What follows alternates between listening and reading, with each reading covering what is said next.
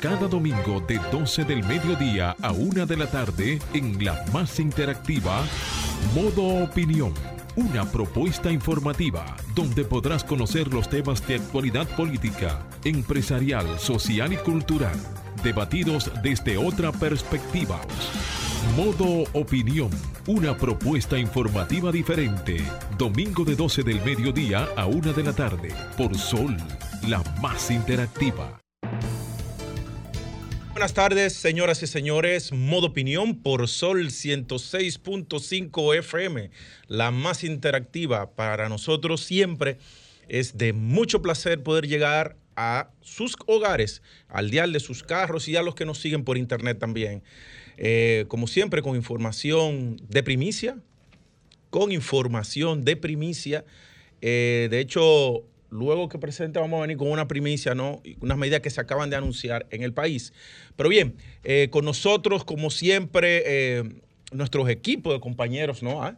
Randos Luna, Julia Muñoz Alegre, Samuel Sena, Fernando, eh, Marcia, que está en la producción, Jonathan Cabrera con ustedes. Y darle las gracias. Buenas tardes, señores. Buenas tardes, buenas tardes a todos nuestros seguidores. Bendiciones para todos, para el país eh, ciertamente hemos tenido una semana bastante densa y hoy domingo sigue la intensidad a nivel de, información y de, temas que, han mantenido al país eh, en ebullición, eh, con diferentes opiniones y expectativas y como dices, nuestro presidente en pleno, plenas declaraciones. Sí, así es. Julia. Muy buenas tardes, feliz domingo para todos. Es un placer, una bendición poder hoy estar conectados a través de Sol 106.5 y sus plataformas digitales. Saludar a todos los que en estos momentos están bueno, almorzando, desplazándose a otros lugares de República Dominicana, a nuestros dominicanos ausentes o no tan ausentes porque siempre están pendientes de todo lo que ocurre en el país y también agradecerles la sintonía y la lealtad que después del programa siguen pues viendo todos los comentarios que se suben en nuestro canal de YouTube. Así es. Mira, vamos con una primicia. En modo opinión, donde nace la información. Una primicia, una primicia. Bueno, señores, el presidente Luis Abinader recién acaba de concluir una locución al país donde anuncia una serie de reformas. Dice él que la primera de una ola de reformas en la Policía Nacional, que arrancó hoy en la mañana temprano con la destitución del antiguo director de la Policía Nacional y de la designación del general Eduardo Alberto Ten como el nuevo director de la Policía Nacional. Y las medidas que acaba de anunciar el presidente Luis Abinader, señores, Primero, la contratación de una firma internacional para auditar cada uno de los miembros de la policía.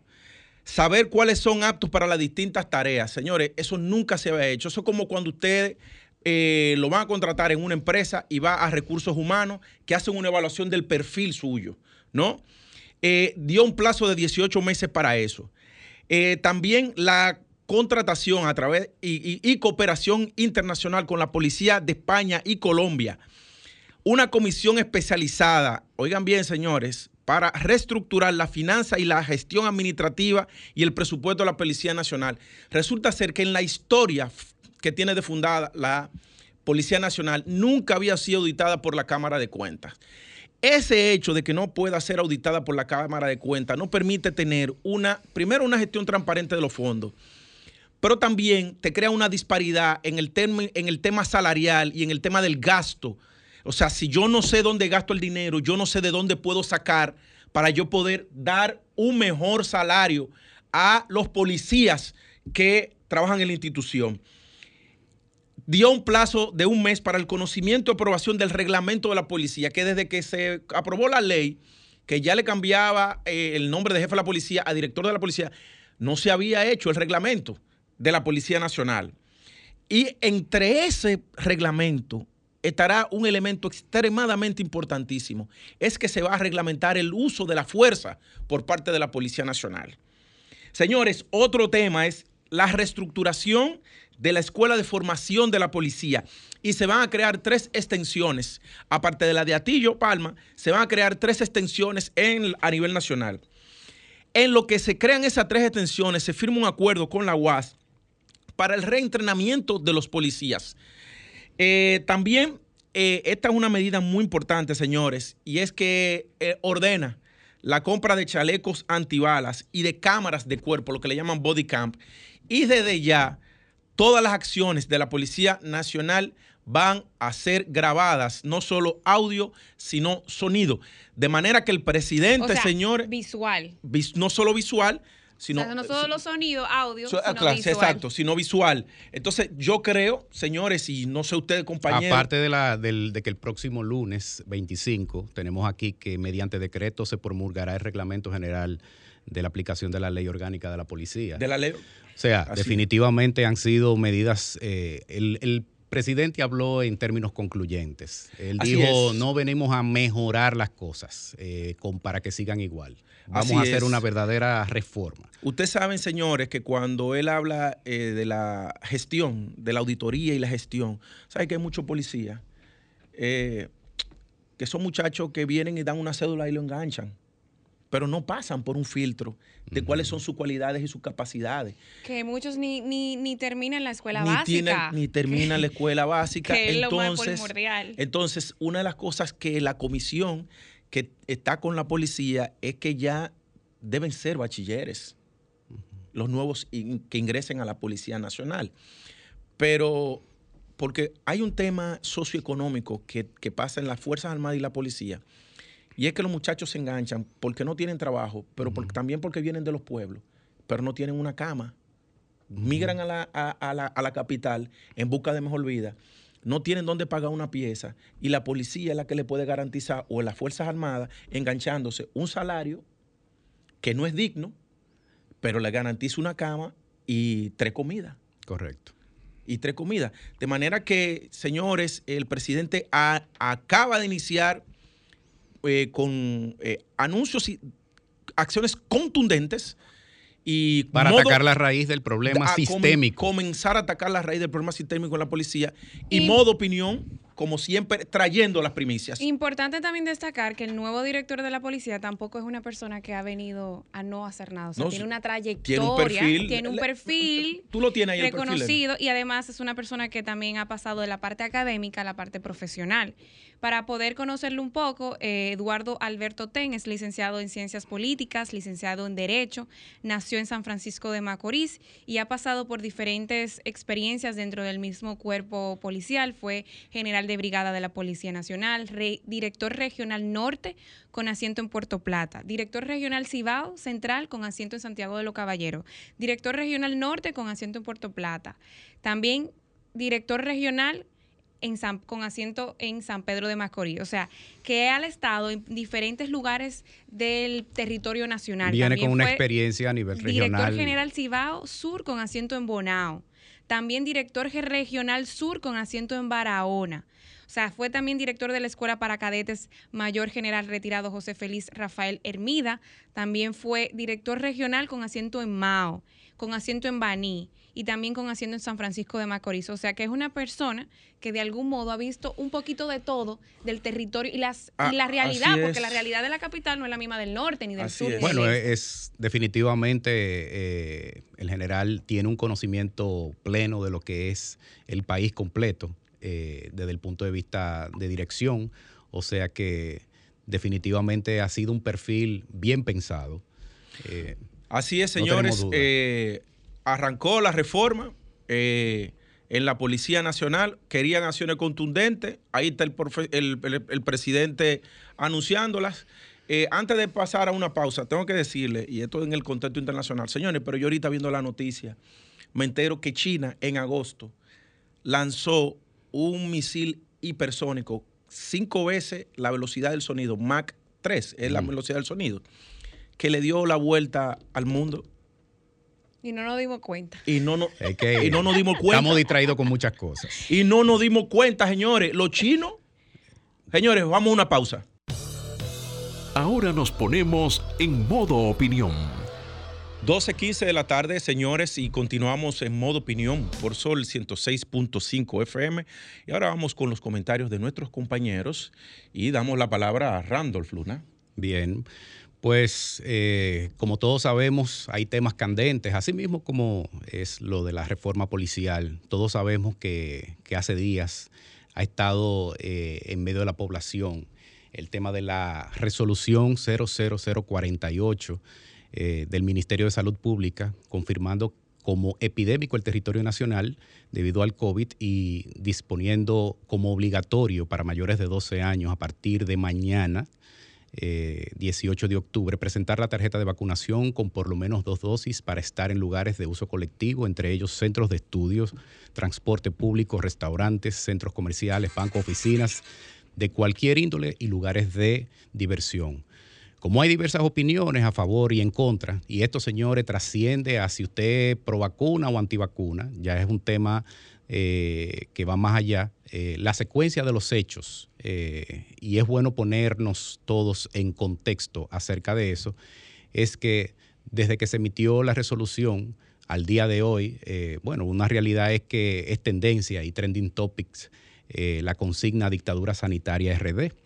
Eh, en las redes. No se hizo esperar la circulación también del video de la entrevista en la que el presidente Luis Abinader declaró eh, meses atrás, constitucionalmente nosotros no podemos obligar a nadie a vacunarse. Nosotros debemos convencer a la gente por varias vías para esa vacunación. Aún así, eh, siguió corriendo el tema de el proceso de la resolución. Luego de emitida esa resolución, el, el ministro de Salud Pública declaró que se deben dejar entrar las personas con una sola dosis que haya sido aplicada ahora en octubre. Una de las medidas que más impulsó las voces eh, en contra de la medida fue la que los turistas que arriben al país no tendrían que presentar la tarjeta de vacunación eh, y lo que el Ministerio de Turismo dispuso este jueves, que los turistas eh, solamente tendrían que presentarlo para entrar a restaurantes, bares y lugares de diversión, no así para entrar a los hoteles o para, y obviamente para entrar al país. Eh, por su parte, el ministro de Salud Pública, Daniel Rivera, recordó que las clínicas privadas, hospitales públicos y las iglesias no están obligadas. Eh, señor, estamos viendo todo lo que es el contexto en, medio de esto porque es importante saber eh, el alcance y las declaraciones dadas. Sigue la cascada de opiniones, sobre todo en los medios digitales, y se hace pública la declaración del ministro de Salud informando que la meta es el 70% de vacunados, eh, ya la meta inmediata, y completo este ritmo, o sea, según el ritmo que lleva, quitarían las medidas que han sido establecidas en la resolución emitida. Obviamente, entonces ahí ya se habla de una meta específica. Eh, el día 14, es bueno resaltar, un grupo de manifestantes en contra de la resolución realizaron una protesta eh, en la intersección de la Doctor Delgado y México y se pronunciaron calificando de arbitraria las restricciones del ministro de Salud Pública. Eh, allí eh, estuvieron diferentes sectores representados.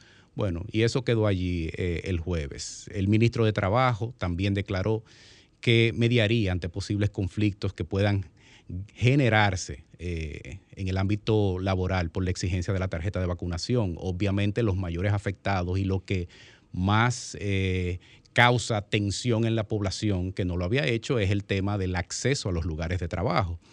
Por su parte, Waldo Ariel Suero, del Colegio Médico Dominicano, dijo no estar de acuerdo con la resolución. Y bueno, ¿qué, tenemos eh, ahora mismo? es importante resaltar que la resolución encontró objeciones legales que deberán decidirse en la Cámara Civil y Comercial del Juzgado de Primera Instancia del Distrito Nacional, donde se citó formalmente al ministro de Salud, el titular Daniel Enrique Rivera, por supuestamente tener diversas violaciones constitucionales en torno a la obligatoriedad de la tarjeta de vacunación. El, magistrado Danilo Caraballo acogió la instancia eh, demanda en referimiento de extrema urgencia y fijó la audiencia para este lunes 18 eh, del presente mes a las 10 de la mañana. El recurso de amparo fue interpuesto motu propio por un grupo de abogados quienes solicitaron el procedimiento sea declarado de extrema urgencia. Así lo acató, así lo, lo aceptó el magistrado y argumentan que la disposición de salud pública atenta contra los artículos de la Constitución 38, dignidad humana, 39, derecho de igualdad, 40, eh, derecho de libertad y seguridad personal, 42, 62, 74, además de los artículos 3 y 4.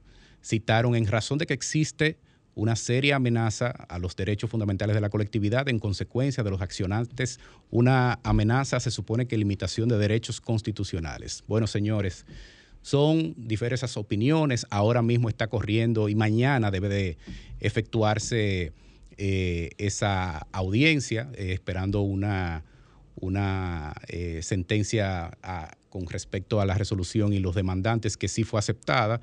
Y estamos seguros que, como siempre, nuestro presidente, Luis Abinader, será el que propugnará por la aplicación de la ley con sensatez, procurando el bien de todos. Y de eso no tenemos dudas. Así que vamos a esperar las conclusiones de esto.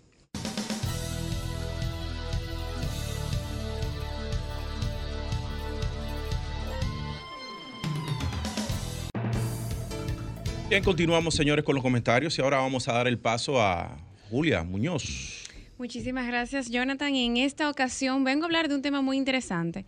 Lo había mencionado en septiembre, bueno, eso ya hace un mes, pero es muy válido retomarlo de cara, bueno, al alza de los precios de los contenedores y de la cuestionable que, tema que se ha tenido a nivel internacional sobre el tema logístico, de cómo, bueno, no solamente República Dominicana, sino todos los países de la región han tenido que, pues, buscar nuevas estrategias de poder llegar eh, sus negocios en este tipo. Pero el tema principal es sobre el Triángulo del Caribe.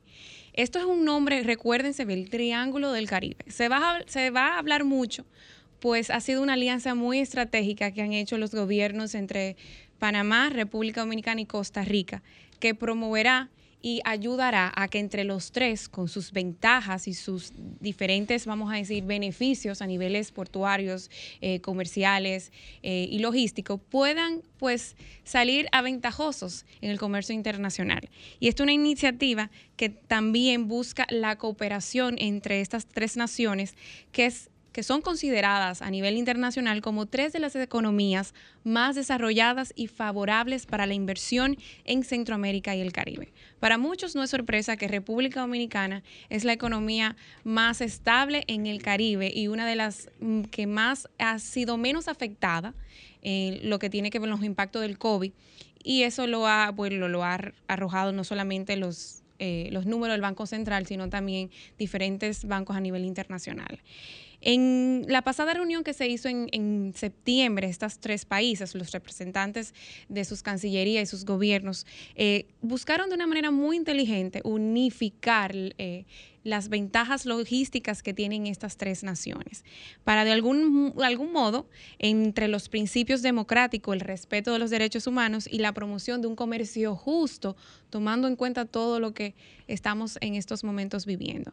Eh, es importante destacar que esto también busca eh, la promoción de zonas especiales de desarrollo y de creciente oportunidad relacionadas al New Shoring.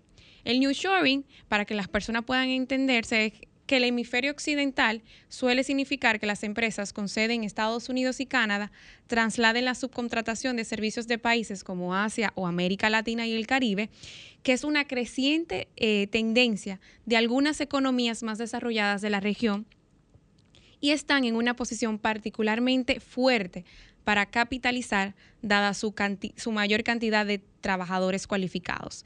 Esto incluye a los tres países del Triángulo del Caribe, que cuentan con una creciente escena de startups que disfrutan de un particular apoyo gubernamental en temas de innovación, logística, comercio exterior y que son también tradicionalmente destinos muy populares de atracción e inversión extranjera. Y también eh, vale destacar que esto nos va a ayudar y esto va a marcar un hito en la región sobre cómo República Dominicana, vamos, el líder en la región del Caribe, está posicionando y está logrando a nivel centro, de Centroamérica y América Latina posicionarnos también como un hub especial. para muchos no es sorpresa, esto no, creo que no muchos lo saben. Nosotros a nivel, nosotros somos la puerta del continente africano para Marruecos. A través de, nos, de República Dominicana se desarrollan no solamente negocios, sino hacen escala a otros países de la región para promoción, etcétera, de negocios, de turismo, eh, de Marruecos. Y eso es importante destacar porque eh, ante tanta avalancha de estas cuestionantes que se están tomando a nivel internacional, ha sido una buena estrategia, pues que estos tres países unifiquen Panamá, que es, eh, estuve hace poco, esa estrategia que ellos tienen a nivel con el canal de Panamá, eso nos va a aportar mucho a nosotros a poder también de una forma conectar con nosotros, ellos conectar con nosotros con el Caribe y nosotros conectar con Centroamérica y toda la parte eh, a nivel de Pacífico y Norte y Suramérica y Asia.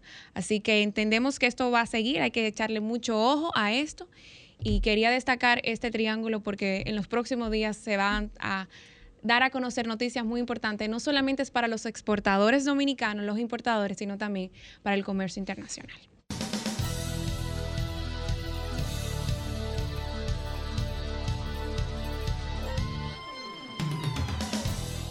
Señor Simancas, ¿me está mirando?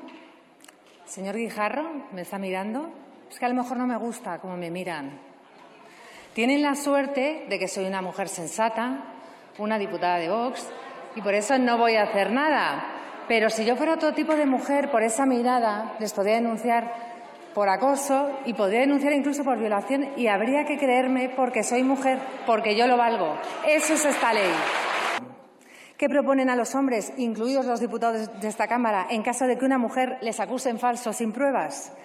¿Tendrán que ir mendigando un firme aquí? ¿Instaurarán el contrato sexual previo? ¿Se tendrá que descargar una aplicación creada al efecto? ¿Será preceptivo tener testigos durante el acto sexual? ¿Habrán de ir a un notario para certificar la legalidad de la coyunda? ¿Proporcionará el Ministerio Feminista algún tipo de artilugio homologado para que las mujeres otorguemos nuestro beneplácito a copular? Si esto les parece disparatado, aún hay más. ¿Qué ocurrirá si la mujer acusa falsamente de violación a un hombre después de haber dado su consentimiento, alegando que cambió de idea en mitad del acto? ¿Cómo se prueba entonces el consentimiento? Habrá que decir sí todo el tiempo que dure el acto, a intervalos regulares, cada minuto, cada dos, cada cinco. ¿Podemos decir alguna palabra equivalente a sí? ¿Vale un sigue o un más? ¿Y el lenguaje no verbal? ¿Qué señales específicas tendrán validez para que un hombre no sea acusado de violador? Les iba a proponer que elaboren un catálogo de signos, señales y palabras y exigir que se acredite su aprendizaje con un carnet similar al carnet de conducir. Pero mejor no sigo porque no hay despropósito que ustedes no aprueben. Bien, señores, esa es la diputada eh, del Parlamento Español, Carla Toscano, del partido eh, Vox. Eh, esa locución de ella en la Cámara de Diputados, que realmente dura 16 minutos, yo le invito a ustedes que la vean. ¿Saben por qué yo la pongo? Porque precisamente en la semana, aquí, eh, por una declaración del senador Antonio Taveras, que insistía en que, porque es una tendencia y una corriente que hay, de que todos los tipificar a todos los hombres como violadores. Entonces, la discusión que se dio en esta semana, luego que se fueron y duraron tres días en un hotel y que consensuaron cuáles eran los, delitos sexuales y cómo se iban a tipificar, porque están tipificados en, en, el, código, en el código penal que está ya previo a aprobación. Y se discutieron todos los, todos los artículos de ese código. Y él se, se despacha con que si, una, si la esposa tuya te dice que no, pero tú la seduces porque tú y ella son marido y mujer y se supone que ustedes tienen confianza, no, tú eres un violador. Y entonces él dice, no, se rebajó la pena. Se rebajó la pena. O sea, quiere decir que en lo adelante, los hombres dominicanos que tienen sus esposas van a ser violadores, pero no solo eso. También la mujer puede ser violadora. Mire, yo quiero hacerle un llamado a la población con esta, con esta tendencia que hay de que el hombre es el malo. El malo porque todos los delitos de homicidio que hay, eh, que todos condenamos, porque nadie, ni un hombre tiene derecho a maltratar a una mujer, ni a matarla, ni una mujer tiene derecho a maltratar a un hombre, ni a matarlo. pero no solo el hombre y la mujer en, la, en las parejas heterosexuales, también en las parejas homosexuales, que tú tienes que una lesbiana mata a otra lesbiana o otro hombre gay mata a otro hombre gay. Tenemos muchos casos, por ejemplo, el caso del médico ahora en, Santiago, eso fue una relación homosexual. El caso de la lesbiana en, Moca fue una, una relación, fruto de una relación lésbica. Esa muerte. Entonces, ¿qué yo quiero decirle con este tema de la nueva masculinidad y el debilitamiento y el querer poner al hombre como si fuera ya de entrada el hecho de él nacer ya lo hace sujeto, él es un delincuente en potencia por todas las nuevas leyes que se están creando ahí, que lo que buscan es debilitarlo. Porque yo puedo entender que sí, que la mujer tiene derecho a ganar el mismo salario que un hombre. Yo puedo, yo puedo entender que la mujer tiene derecho a ocupar la misma posición del trabajo de un hombre. De hecho, si la mujer quiere trabajar tirando mezcla en una construcción, pues que vaya y lo haga pero no puede ser en detrimento del hombre. Y yo digo esto porque hay una hipocresía en el país, porque todas las estadísticas que se muestran, que no hay estadísticas fiables que muestren cuántas denuncias llegan a la policía, al 911 y a los tribunales que juzgan los temas de violencia intrafamiliar, que yo no le voy a llamar nunca, por más que me insista, que eso se llama violencia de género, violencia intrafamiliar y violencia, violencia. Y violencia, violencia. Entonces, ¿por qué no transparentan la cantidad de hombres que van y denuncian que son maltratados por las mujeres o que reciben amenazas? ¿Por qué no denuncian que ahí en ese tribunal donde se juzgan los casos de violencia intrafamiliar, han habido hombres que van presos porque, una, porque no le quiso comprar un, un, buche de moño de esos que venden, artificiales. Y hay mujeres que le han puesto denuncia y los hombres, mientras se averigua el caso, están presos. No, porque lo que se quiere es criminalizar al hombre. Y yo le voy a decir a las madres y a las que tienen hermanos, y a las que tienen hermanos, mire doña, usted el hijo que usted tiene, tiene que tener mucho cuidado con la mujer que se va a meter. Porque si la mujer es una mujer que tiene desequilibrio, como hay hombres desequilibrados, como hay hombres desequilibrados, hay mujeres desequilibradas, su hijo puede terminar preso por cualquier alegato que tenga la, mujer. Oiga lo que quiere, lo que, lo que, lo que quiero significar y por qué puse a esa diputada de Vox. Si el hombre está teniendo relaciones sexuales con la mujer y en el medio, en medio del acto, la mujer dice, ay, ya no, ya no. Y el tigre dice, pero mi amor, si ella dijo que no, ya es una violación. Pero yo me pregunto, ¿y si el hombre le dice, apéate, que no, que no quiero, y ella quiere, entonces el tipo puede llamarla a ella violadora? Pero yo le voy a decir a ustedes más. ¿Cuántos casos hay enumerados de mujeres que han abusado de niños. No, no salen a la luz pública. Porque no importa, porque lo que aquí tenemos que hacer es victimizar a la mujer y criminalizar al hombre es una política y una tendencia a victimizar a la mujer y a criminalizar al hombre. De manera que yo lo que le voy a decir a ustedes, a las madres que tienen hijos y a las hermanas que tienen hermanos, que pronto van, muchas familias van a tener que estar llevando comida a las cárceles del país, señores. Modo Opinión presenta la entrevista. Bien, de 12.36 7 de la tarde, 38 de la tarde, señores. Ahora continuamos con la entrevista central y hoy tenemos eh, al doctor Carlos Salcedo. Para nosotros es un de grandísimo honor tenerlos, eh, tenerlo brevemente con nosotros. Eh, además, ha sido el abogado del señor Andrés Bautista que ha sido absuelto del caso de Odebrecht y todos los delitos relacionados que se le imputaban. Buenas tardes, doctor Carlos Salcedo, ¿cómo está usted? Gracias, buenas tardes, un abrazo para todos ustedes y todo el país. Doctor, eh, airosamente, y yo creo que justo eh, fue la sentencia que se dictó en torno a, su cliente y también con Pueblano Mocano, ¿no? Eh, Así es. El, señor Andrés Bautista. Su comentario sobre el proceso, el proceso y el desenlace final, por favor, para que el pueblo dominicano pueda eh, saberlo de su viva voz.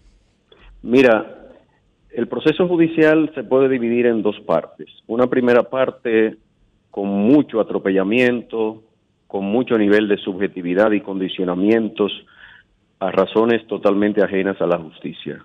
¿Por qué digo eso? Cuando espectacularmente Andrés Bautista y otros 12 fueron arrestados el 29 de mayo del año 2017, el país, todo el mundo vio el nivel de arbitrariedad y abuso de dar a conocer a la población completa como si fuera un riel de película, como si fuera una edición de Netflix, pues se vieron y afectando el honor, la honra de todo el mundo. No es que no haya derecho a que el Ministerio Público solicite una orden de arresto, y haga una investigación. Pero hacerlo de la manera que lo hizo espectacularmente y como si fuera un guion de película, evidentemente que rompe con la honra y el honor que ha sido castigado por la Corte Interamericana de Derechos Humanos. Luego el Ministerio Público demostró también su sesgo político en todo el proceso. ¿Por qué Andrés Bautista García fue arrestado y sometido a este proceso? Eh, porque el Ministerio Público, ya incluso el procurador estaba el preso, simplemente maniobró, manipuló dolosamente el proceso para el presidente del partido de oposición principal de ese momento, el PRM, y su secretario general fueran simplemente subyugados y la población entendiera que ese partido no tenía ninguna voz para hablar de la corrupción, porque incluso Andrés Bautista había sometido eh, al Distrito Nacional, a la Fiscalía del Distrito Nacional, una denuncia contra Joao Santana y otras personas para que fueran investigadas que tenían sede en el Palacio Nacional. Luego el Ministerio Público siguió esas andanzas tanto que ni siquiera nunca entregó ninguno de los de las actuaciones, ni pruebas, ni actos, ni, ni evidencias que le fueron ordenadas por el propio juez de la instrucción del proceso. El juez de la instrucción del proceso también en sus decisiones acomodó las decisiones de una manera totalmente ajena a la justicia, independientemente de que sea un juez que nos merece muchísimo respeto, el juez Ortega Polanco, pero parece que hubo condicionamientos en su decisión, cosa que respetamos pero que finalmente dejó ver que había quizás un sesgo ahí. Y luego en la Suprema, el Pleno conoció inicialmente del proceso, pero aunque se comportó en el manejo eh, la presidencia muy, eh, diríamos, atropelladamente y muy abusivamente, sin embargo, al final el Pleno tomó una decisión trascendente de declinar el proceso ante el tribunal que ya conoció que es el primer tribunal colegiado. Ya ahí, en esa segunda fase, en el juicio, eh, pudimos ver a juezas eh, totalmente adiestradas, experimentadas, aptas y capaces y totalmente independientes, con un nivel de imparcialidad a todas luces. Sus decisiones incidentales fueron ejemplares, algunas en contra, algunas favorables, la mayoría favorables a nuestros intereses, y finalmente la decisión de fondo es una decisión trascendente en el orden, primero, del respeto a la justicia. La justicia es una cuestión muy noble, y a eso es que se va a un tribunal, a que un juez sea imparcial y pueda, en base a las pruebas que fueron administradas en el proceso o ante la ausencia de pruebas, si hay pruebas suficientes, simplemente que encuentren responsabilidad penal, se condena. En este caso particular, al no encontrar contra Andrés Bautista García una sola prueba, como lo dijo el tribunal, entonces no cometió los hechos. Andrés no lo descargan por insuficiencia de pruebas, sino porque no hubo pruebas, ni hay un hecho penalmente relevante. Y eso, Doctor, para mí, habla de lo que son estas juezas. Y una, pregunta breve, eh, para que mis compañeros pasen a preguntar. Eh, doctor, y viendo que esto tiene un altísimo componente político y el pasado procurador, eh, yo puedo interpretar, es una interpretación de Jonathan Cabrera, utilizó los recursos públicos para articular un expediente falso lleno de falsedades para llevar al, banquillo de los acusados a un grupo de personas. ¿Eso no se puede tipificar también como un acto de corrupción, de abuso de los fondos públicos y de poder para, un, y de poder para una falsa? Precisamente eh, nosotros incluso sin esperar decisión alguna sobre el fondo, ya demandamos civilmente al, al ex magistrado Procurador General de la, de la República, Jean Alain Rodríguez, incluso mucho antes de estar detenido, estar preso. Eso está conociéndose, conociéndose en los tribunales. Sin embargo, eso da ocasión también a la prevaricación por parte de ese, ese es, eh, Procurador General de la República y a obstruir la justicia, porque el hecho de que usted someta a quienes no debe someter, habiendo gente que había que investigar, que están claramente identificadas en la mayoría de los casos, usted está obstruyendo la justicia. Esto está castigado penalmente, como ustedes dicen. Esos son actos perfectamente calificables de corrupción. Perfecto. Mi pregunta iba por ese mismo hilo, de qué va a pasar ahora después de, de, todo lo que ha pasado, si ustedes van a tomar alguna acción, eh, pues también la honra y el honor de esa persona ha sido afectada.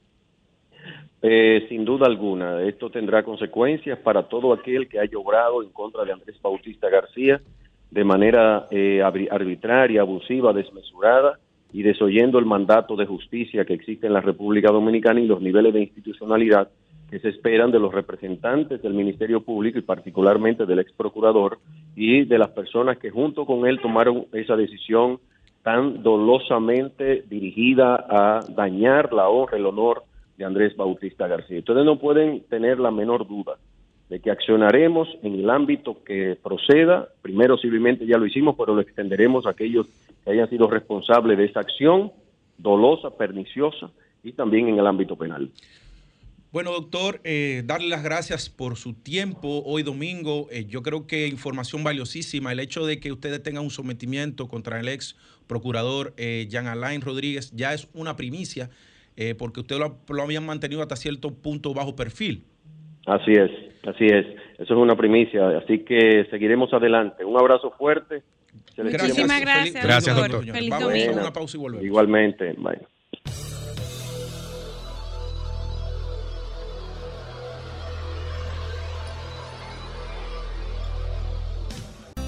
Ahora continuamos con Modo Opinión, donde nace la información. 12.50 de la tarde, señores, y ahora vamos con lo más importante, el pueblo, la gente, señores. Vamos a abrir los teléfonos. Comunícate 809-540-1065. 1-809-200-1065 desde el interior sin cargos. 1-833 610-1065 desde los Estados Unidos.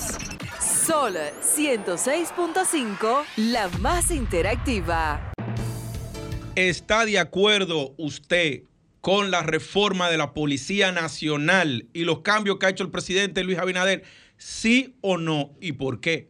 Así que, señores, anímense porque sean ustedes los primeros en dar sus opiniones, porque mañana este país va a estar caliente con esas reformas anunciadas.